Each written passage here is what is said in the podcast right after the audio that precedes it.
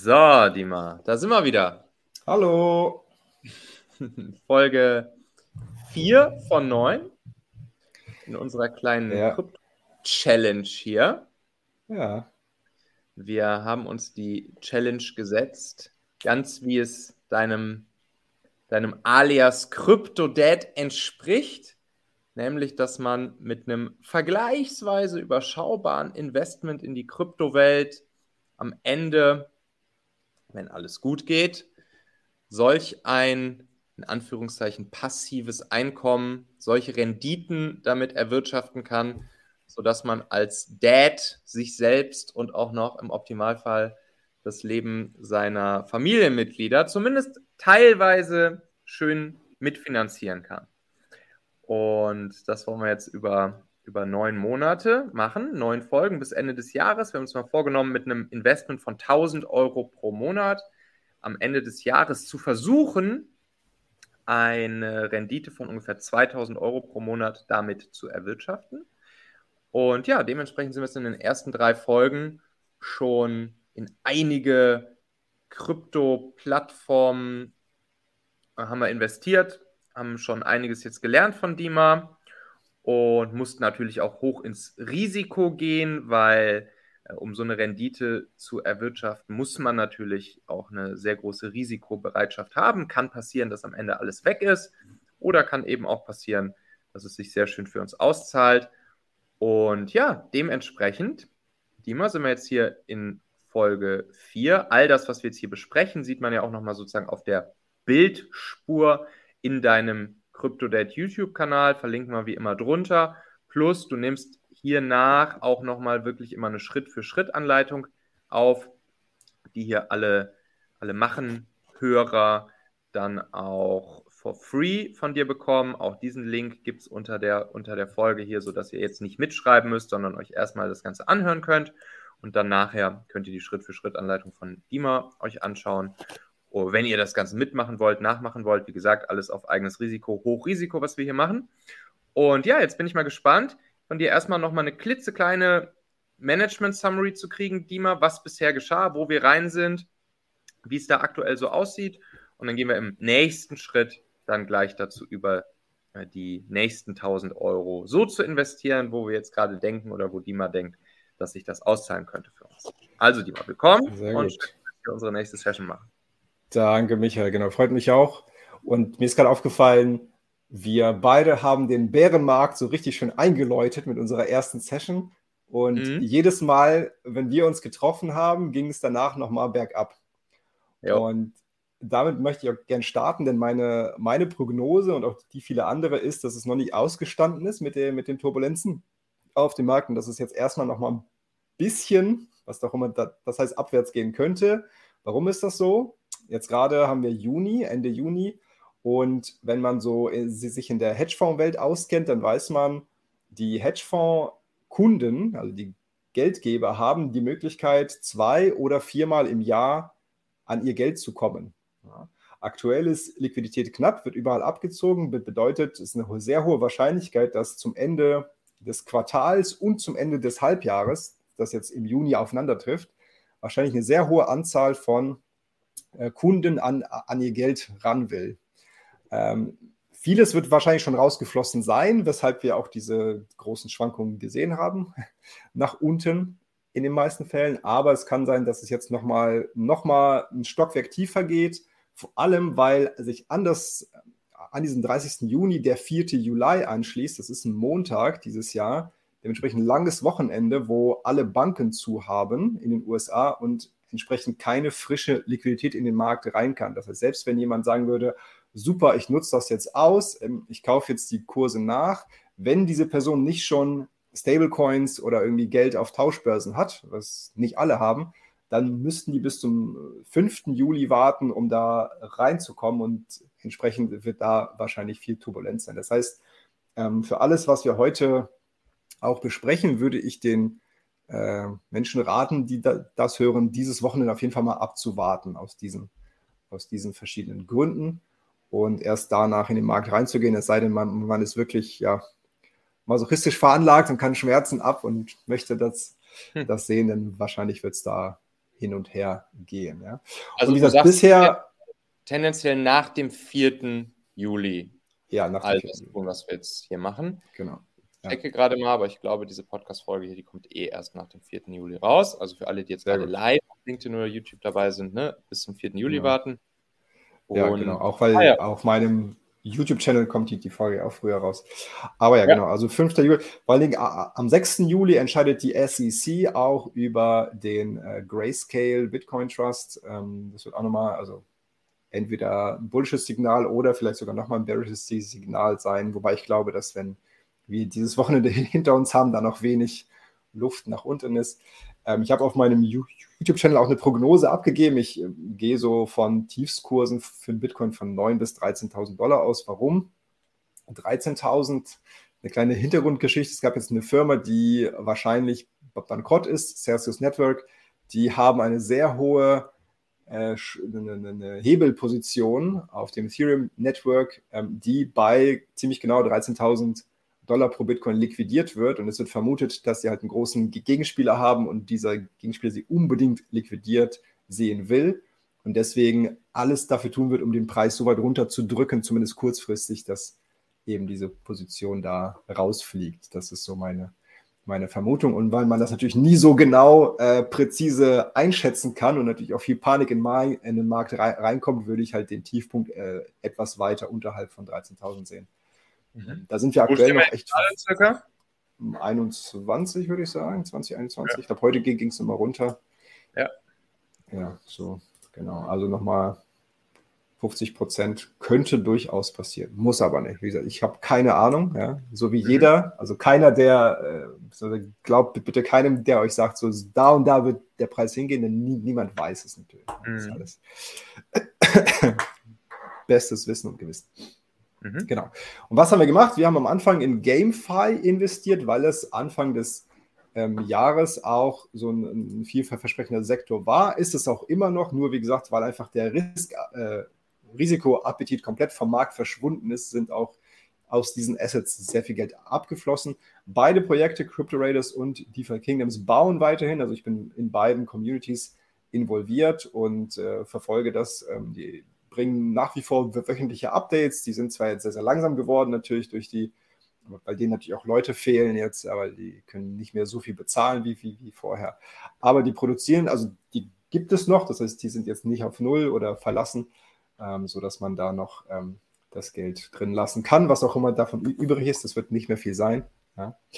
Und dann haben wir letztes Mal ähm, auch nochmal sehr, sehr gut, gutes Beispiel, auch wenn es äh, wehgetan hat, Osmosis ähm, empfohlen und die hatten einen ähm, Smart Contract Bug, also die hatten einen Bug in ihrem Code und der hat so einen Exploit zugelassen, mit dem auch Geld abgeflossen ist, äh, bösartig. Das wird jetzt aber alles wiederhergestellt, das heißt, niemand hat Geld verloren.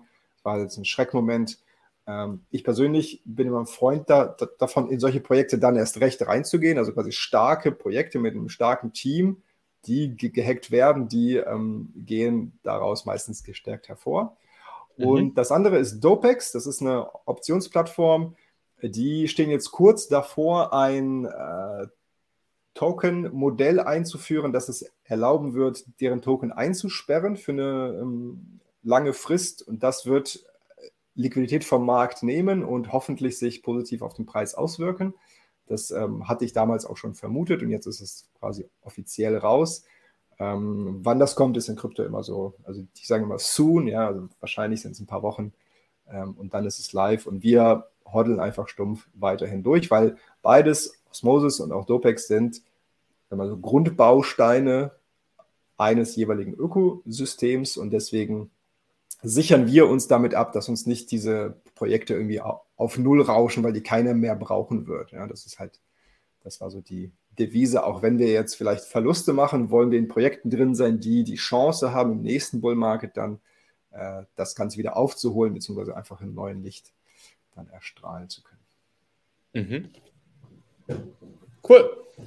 Gut, ja. ja.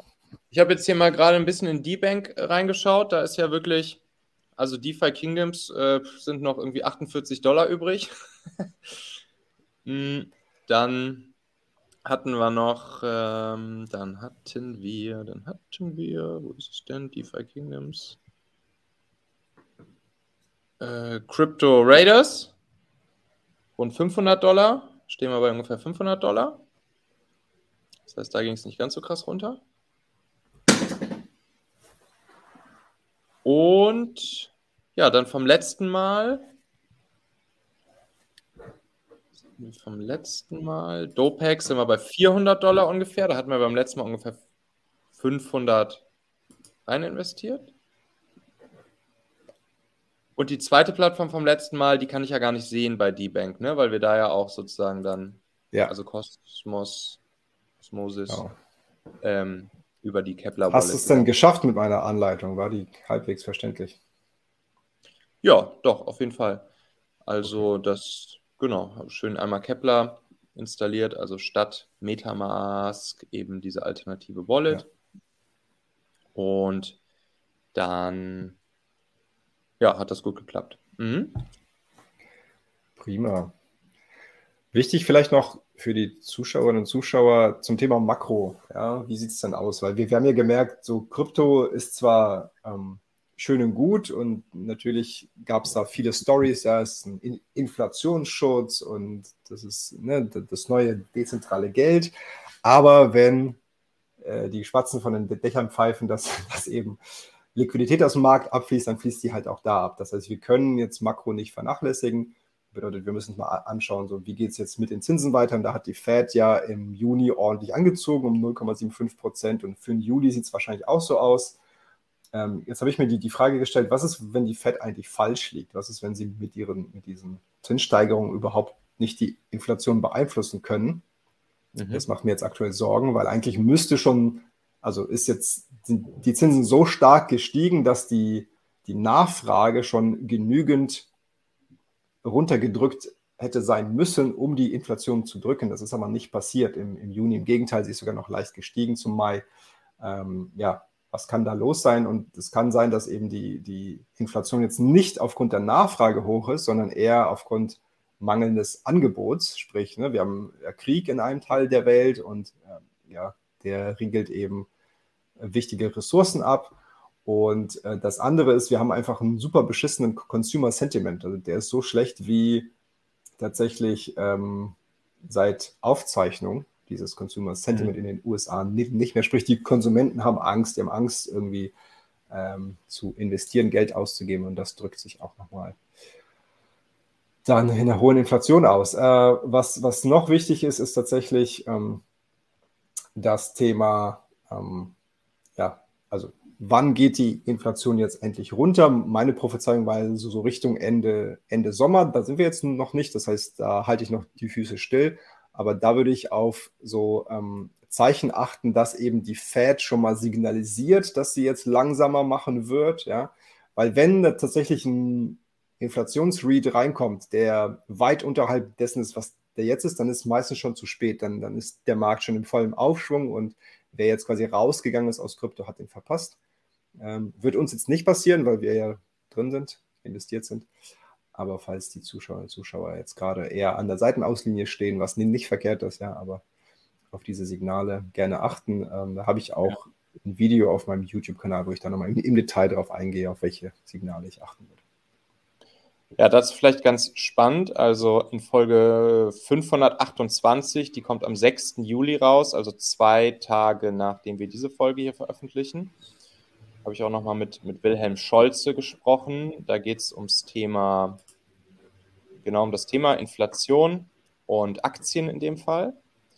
Und er sagt zum Beispiel, werdet ihr dann hören in der Folge übermorgen 528, er sagt, dass die Zinsanhebungen aktuell von vor allen Dingen der Fed, dass das gar keinen Einfluss auf die, auf die Inflation haben wird. Aus verschiedenen Gründen haben wir darüber gesprochen. Aber er sagt auch, dass das ja, im Prinzip erstmal jetzt keinen direkten Einfluss hat auf die, auf die Höhe der Inflation und tendenziell die Inflation eher noch hoch bleibt und vielleicht sogar noch höher wird. Also auch da sieht man wieder, keiner weiß nicht so genau.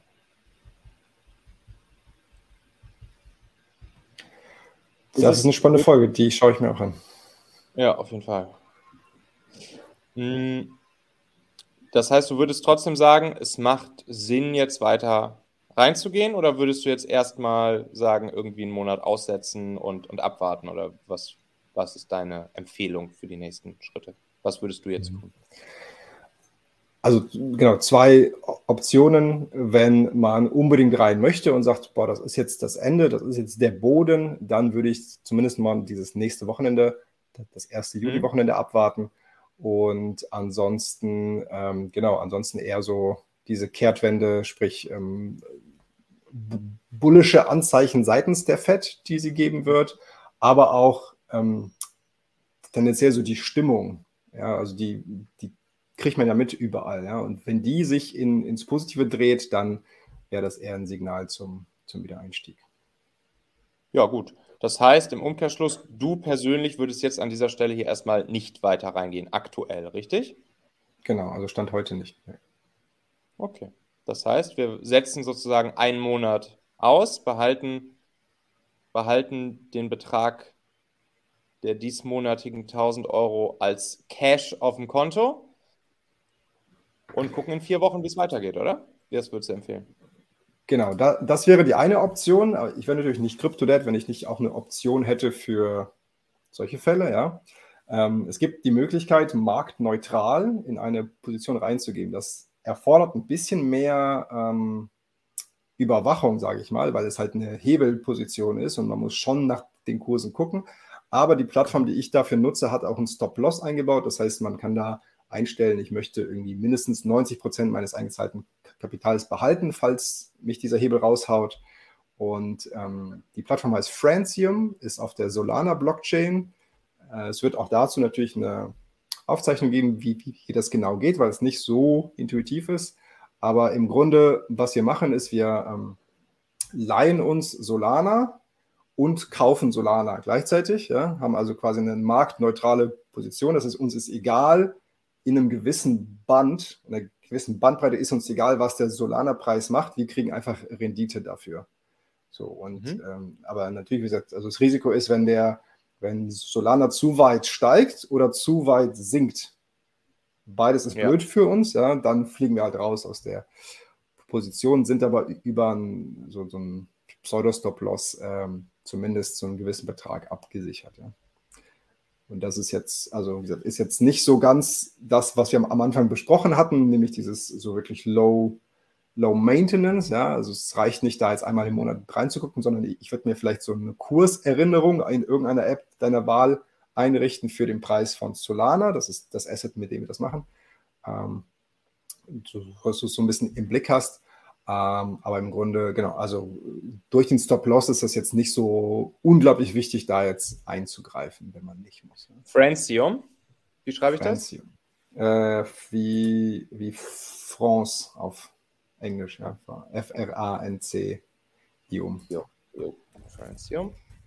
Auf der Solana-Blockchain, die glänzt ja auch mit Aussetzern immer wieder mal. Mhm. Aber ähm, wird auch e immer besser. Ja. Würden wir denn, also würden wir jeweils den, den, denselben Betrag, also 500 auf sinkendes und 500 auf steigendes? Quasi, ja. Also es macht die Plattform für dich automatisch. Du musst da gar nicht so viel machen. Du musst einfach nur diese 1000 Dollar ähm, in deine Solana-Wallet bringen. Das wird, glaube ich, für die meisten der größte Aufwand sein. Und dann ähm, musst du wissen, wo du hinklicken musst. Und das zeige ich dir und das macht die Plattform vollautomatisch für dich. Ja, und dann musst du eigentlich. Das heißt doch aber am Ende, wenn ich beides dann auch in dieselbe Richtung heble, dann ja. ist es doch eigentlich ein Nullsummenspiel, oder? Jein, du, ähm, damit es eben so eine, so eine, also wir sind ja im Bärenmarkt, das heißt, wir setzen eher auf fallende Preise als auf steigende. Das heißt, ja. wir wollen uns da auch einen Vorteil verschaffen und sagen, wir sind eher ein bisschen bearish, deswegen ähm, shorten wir im Verhältnis 3 zu 1 Solana. Okay. wir sind quasi 75 Prozent übergewichtet ins Solana Short und ja. deswegen äh, ist es nicht ganz egal. Ja. Okay, das und heißt, weil wir hebeln, ist es eh nicht egal, weil der Hebel kommt ja rein durch eine, durch eine Leihposition. Das heißt, wir leihen ähm, Solana gegen eine, eine Stablecoin-Position. Das heißt, wenn Solana zu hoch steigt im Kurs, dann werden wir auch liquidiert, weil einfach das geliehene Solana höher ist als das, was wir maximal leihen können. Mhm, okay. Klingt kompliziert, ist es gar nicht. Die Plattform macht das, macht das für einen ziemlich gut, klar, verständlich und das zeige ich dann auch im Video. Okay, alles klar. Würdest, würdest du persönlich das jetzt machen oder würdest du erstmal an der Seitenlinie einfach stehen bleiben, abwarten und wenn es nächsten Monat, wenn wir, wenn wir schlauer sind, weitermachen? Ja, also ich bin jetzt Weil wir drin jetzt in der aus, müssen ja nicht aus Selbstzweck irgendwas investieren. Nee, machen wir nicht. Also ähm, wie gesagt, ich persönlich mache das mit meinem Geld, ähm, aber ich, ich kann verstehen, wenn jemand sagt, so, oh, das ist mir jetzt irgendwie zu, zu riskant. Und wie gesagt, also ich würde, ähm, ich würde jetzt nicht um das Wochenende des 5. Juli herum irgendwie solche, solche mhm. Positionen eingehen. Wenn die Leute jetzt hier am 4., 5., 6. Juli rum diese Folge hören, woran würden sie jetzt erkennen können, ob es jetzt sinnvoll wäre, Francium zu machen oder lieber erstmal abzuwarten? Was wäre so ein Faktor, wenn wir jetzt am 5., 6. Juli sind, wo du jetzt sagen würdest, okay, wenn das eingetreten ist, dann mach das ruhig ja. mal mit Francium, wenn das eingetreten ist, dann nicht. Ja, sehr gute Frage.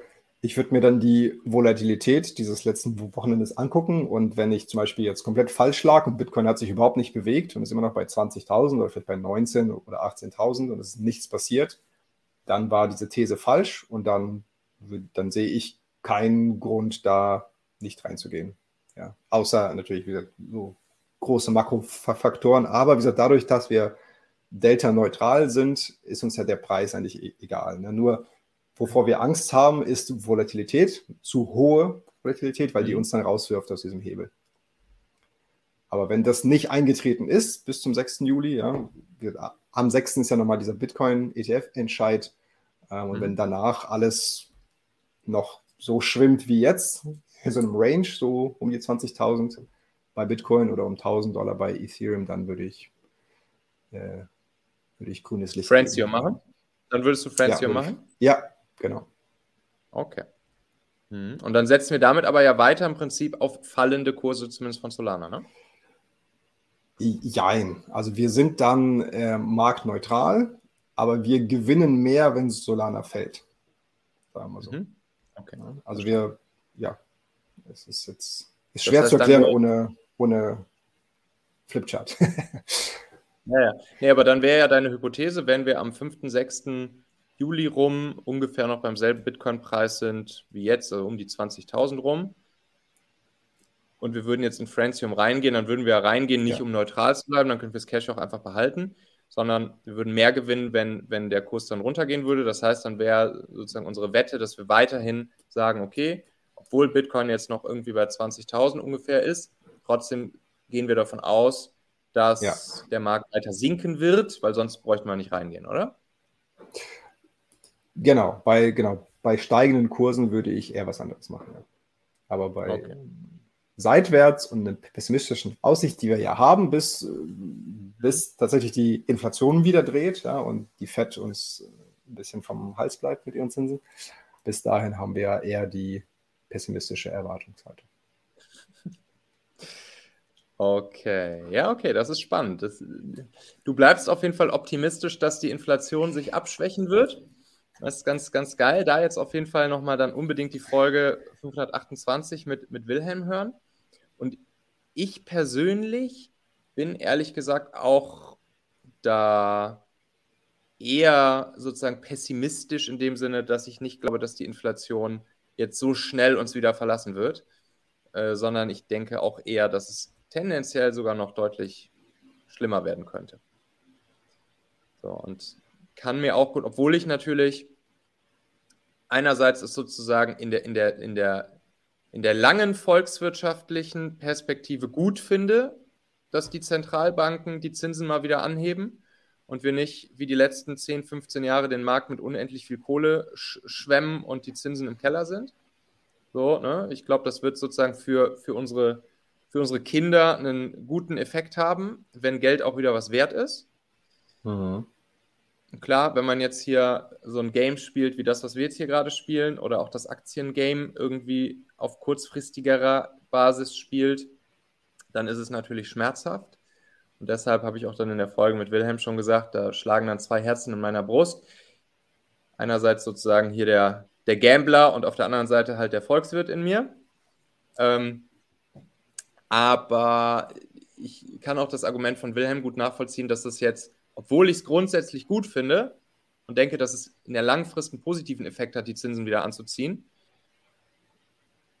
ähm, dass es natürlich jetzt trotzdem kurzfristig wahrscheinlich nicht dazu führen wird, dass die Inflation einfach so wieder endet, weil sie halt jetzt aktuell noch von vielen anderen Faktoren maßgeblich abhängig ist, die gar nicht so viel jetzt mit den Zinsen an sich und der Geldmenge und so weiter zu tun hat, sondern eher, wie du schon sagst, mit dem, mit dem Angebot einfach, ne? welches ja.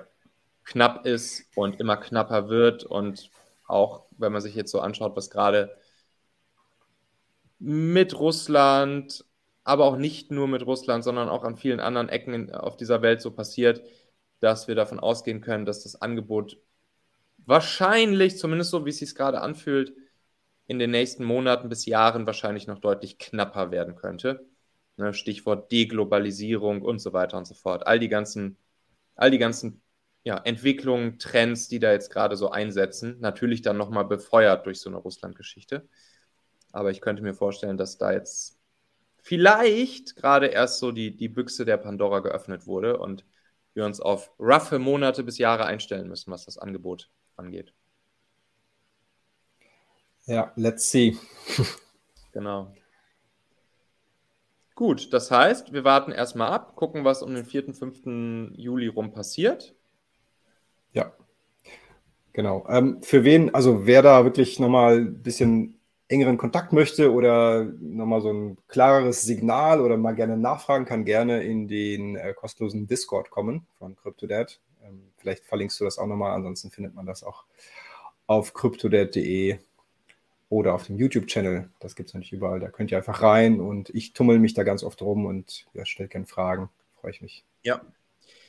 Genau, unterm, also unter der Podcast-Folge verlinke ich es. Unter deinem YouTube-Video hier zu der Folge gibt es das ja auch, ne? Ja. Genauso wie dann auch in der, du machst trotzdem jetzt einmal diese Francium-Anleitung, ne? Habe ich richtig verstanden? Ja, klar. Ne? Die genau. aufnehmen sodass dann für die Leute, die die hier machen wollen, dass du da einmal zeigst, ja. wie es funktioniert. Das ist tatsächlich, du fragst ja immer, ja, kann ich, ähm, erwirtschafte ich noch immer mein Familieneinkommen irgendwie mit Krypto? Das ist tatsächlich eine der Quellen gerade, also diese, diese, die nennen sich pseudo-delta-neutralen Positionen. Das ist eine, eine Quelle, wo ich halt trotz Volatilität mit ein bisschen mehr Management sozusagen jetzt noch ganz gute Rendite rausholen kann, die ist teilweise dreistellig, je nach, ähm, je nach Volatilität des Assets tatsächlich. Ja. Okay, und das machst du dann zum Beispiel über Francium? Zum Beispiel, ja. Das ist meine erste Wahl. Okay, cool. Ja, gut zu wissen. Das ist nochmal eine wichtige Info. Alright, ja, tausend Dank, Dima, für den, für den Überblick. Also es bleibt spannend. Ich finde es ja ehrlich gesagt ganz geil, dass wir jetzt hier sozusagen in diesen Bärenmarkt das alles rein, ähm, ja, ja. rein investieren weil klar, jetzt irgendwie schon auf dem Papier viel Kohle verloren. Aber ich meine, das war uns von Anfang an bewusst, dass das passieren kann. Und grundsätzlich, grundsätzlich ist es natürlich besser, in, in, in so einen Markt jeden Monat irgendwie 1000 Euro rein zu investieren, als in einen, wo du halt merkst, dass die Blase eigentlich jeden Monat nur noch weiter steigt. Und, und, und, und dann, wenn du gerade auf dem Peak angekommen bist, dann alles platzt. So hier ist es natürlich sozusagen der normalerweise würde man sagen, smartere Weg in, in, den, in den Monaten, wo es halt bergab geht, immer schön Stückchen für Stückchen, Scheibchen für Scheibchen äh, rein investieren. Naja, und dann ist halt natürlich nur die Frage, wann ist der Boden erreicht und wann geht es wieder bergauf, beziehungsweise geht es überhaupt wieder bergauf. Aber das sind dann natürlich so die Fragen, die wir in den nächsten Monaten weiter beobachten werden. Na klar. Und äh, spannend, dass du sagst, ich, ich mache mir natürlich vor jeder Folge unglaublich Gedanken. Ich kann auch ähm, schlecht schlafen, weil ich denke so, oh krass, wir müssen jetzt Menschen wirklich, ja, wir müssen ja jetzt empfehlen, was Menschen machen sollen. Und viele machen das vielleicht auch mit diesen 1000 Euro mit und das ist ja echt nicht wenig Geld. Und deswegen, ähm, ja, ist da, also da steckt jetzt wirklich viel Denkarbeit drin und auch viel, äh, ne, also, oder ich sag mal so, ich empfehle auch nur Dinge, in denen ich auch investiert bin und in die auch ich aktuell noch investiere äh, so nach bestem Wissen und Gewissen, aber natürlich ist es keine Garantie, da, dass das fliegt. Ja. Ich hoffe, mein Ziel ist damit natürlich, dass Menschen, die das jetzt vielleicht nicht mitmachen, am Ende sagen, ach shit, hätte ich das doch mitgemacht. Ja, so mhm. hoffe ich, dass wir da am Ende rauskommen. Ja, das, äh, Aktu aktuell sagen natürlich alle, ah, gut, dass ich nicht mitgemacht habe. Ja, genau, aktuell ist das so. Ja. wir schauen mal, wie sich das entwickelt. Es wird, also, ähm, ich, kann schon mal sagen, es wird natürlich nicht jede dieser neuen Positionen, die wir da eingehen werden, am Ende noch existieren. Ja, mhm. äh, Glaube ich nicht. Ähm, aber die, die Theorie und die, die These und so habe ich auch bisher meine Erfolge gefeiert, da, dass ich so zehn Wetten habe. Mhm. Davon gehen, keine Ahnung, drei komplett auf null, fünf machen so lala und zwei gehen voll durch die Decke und reißen alles mit. Ja. Genau, und, wie, sich das, äh, wie sich das gehört bei Hochrisiko-Investments. Genau, kein, so kein VC Venture Capitalist macht es anders, wenn er in Startups investiert. Genau.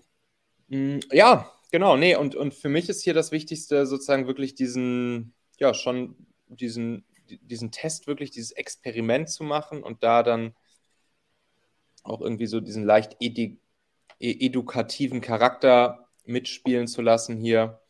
Und ja. ja. einfach mal zu gucken, was am Ende dabei rauskommt und was wir für Learnings daraus ziehen können. Genau. Cool. Let's go. Tausend Dank, Dima. Dann hören wir uns in ein paar Wochen wieder. Und ja, alle Links zu Dima drunter verlinkt. Und dann bis zum nächsten Mal. Danke dir. Bis zum nächsten Mal, Michael. Mach's gut.